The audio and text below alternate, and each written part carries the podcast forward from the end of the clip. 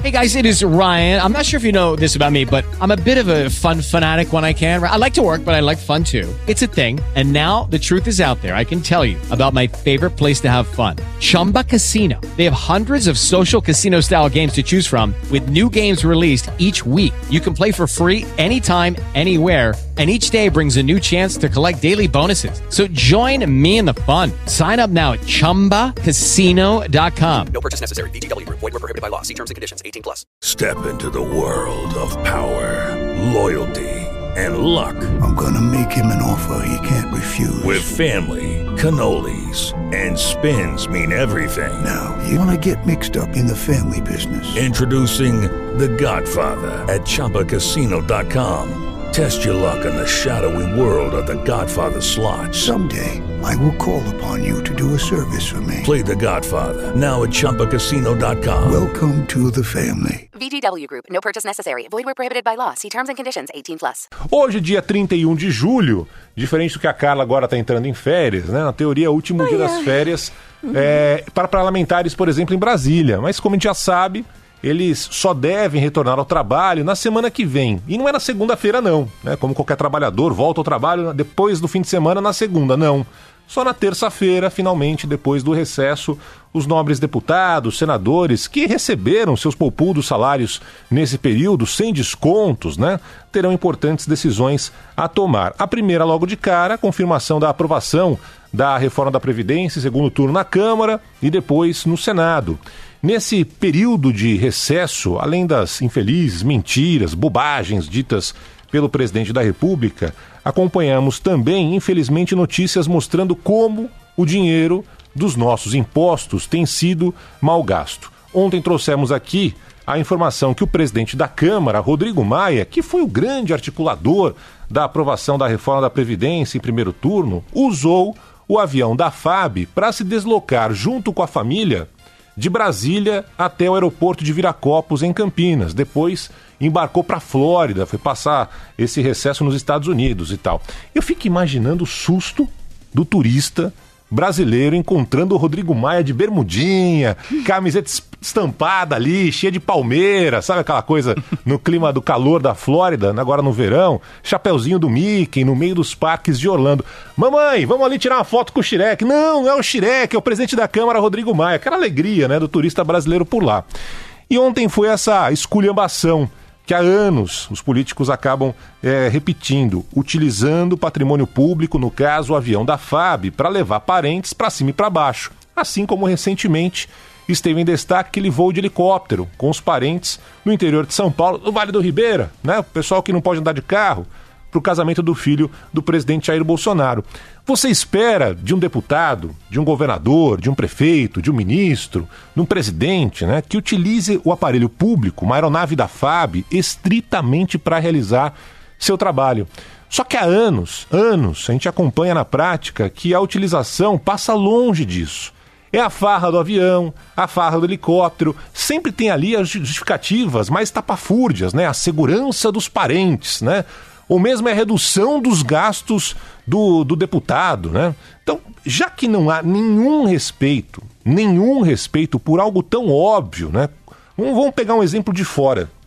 O marido da Angela Merkel. Angela Merkel é a primeira-ministra da Alemanha, a mulher mais importante da Europa, talvez do mundo. Ela é casada com o professor de química, o Joaquim Sauer. Toda vez que ele vai acompanhar a mulher em um evento, o que, que ele faz? Ele pega uma carona no avião oficial do governo alemão? Não. Ele pega, paga sua passagem, vai lá, compra com o dinheiro dele, de professor. Aí tem um negócio muito louco que esse cara faz. É importante autoridades aqui que estão ouvindo a Band News FM. Acredite, ele compra passagem, ele vai até o aeroporto, ele faz check-in, ele despacha a bagagem, eventualmente paga excesso se tiver ali uma bagagem a mais. Aí ele senta ao lado de quem for, na classe econômica. Aí o que acontece? Ele chega no destino dele, vejam só.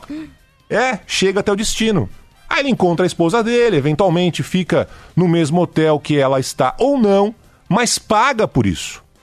E por mais incrível que possa parecer para qualquer autoridade brasileira, a Angela Merkel continua fazendo o trabalho dela. Olha só, não houve, até onde se sabe, nenhum prejuízo no relacionamento da Angela Merkel com o professor Joachim Sauer.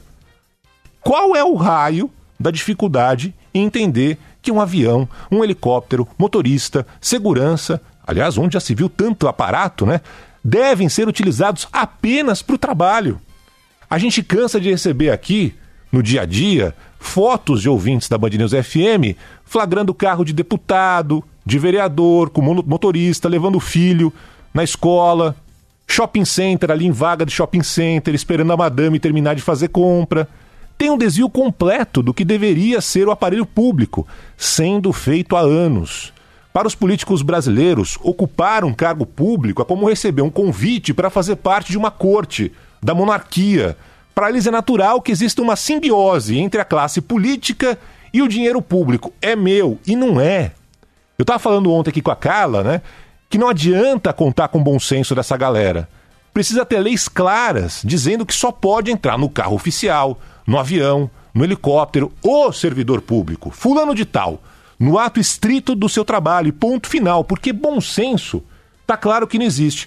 Ontem a gente foi atrás da lei aqui, né, sobre a utilização, por exemplo, desse tipo de aparelho público, é avião, é helicóptero. Diz o seguinte a lei, é uma lei que está ali, na Decreto Presidencial 4244 de 2012, que fala sobre as regras para o transporte de autoridades em aviões da FAB. Tá claro ali.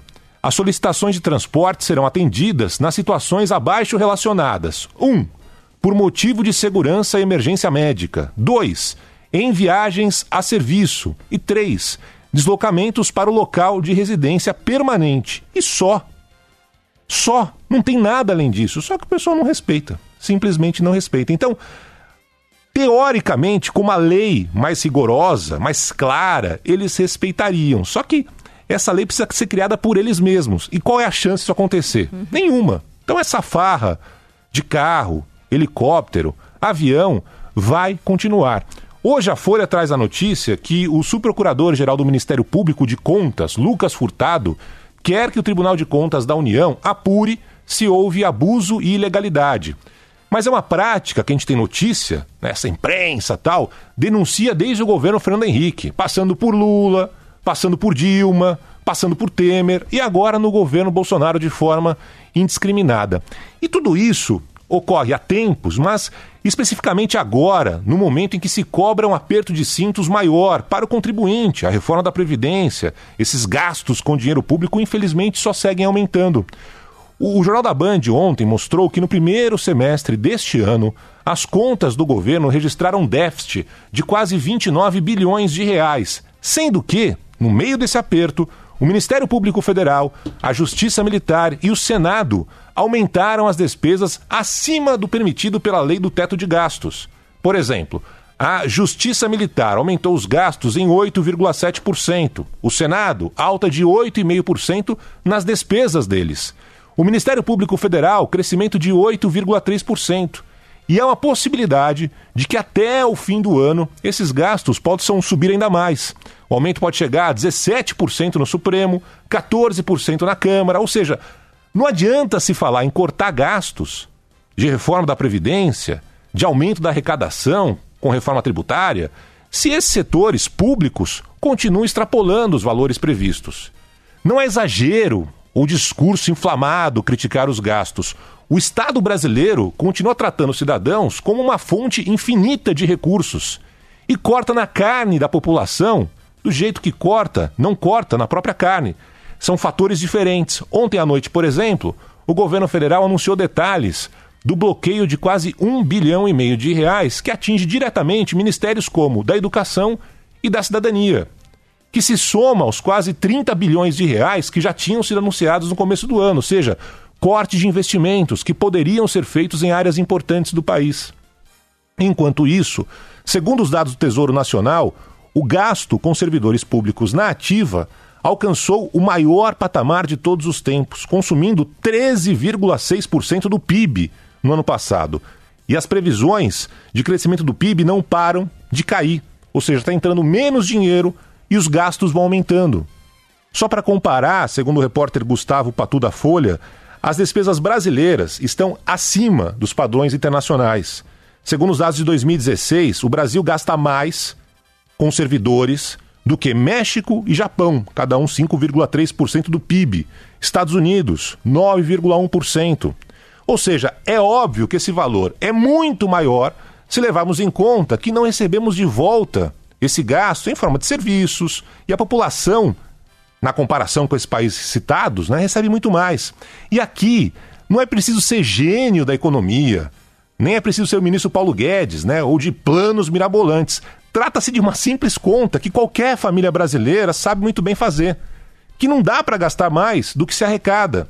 Tampouco aumentar gastos de forma indiscriminada se a receita não aumenta. E mais, em tempos de crise, os supérfluos são cortados, só que agora não. Para o governo brasileiro, não apenas nesse, mas em todos, é o povo brasileiro que é tratado como supérfluo. Porque os cortes atingem diretamente como vem atingindo, necessidades básicas, moradia, educação, saúde, previdência. Ou seja, enquanto a máquina pública tem garantido seus privilégios, é aviãozinho, é helicóptero, é lagosta no Supremo Tribunal Federal, tudo por meio da lei, do corporativismo e da moral relativa, o povo continua sofrendo.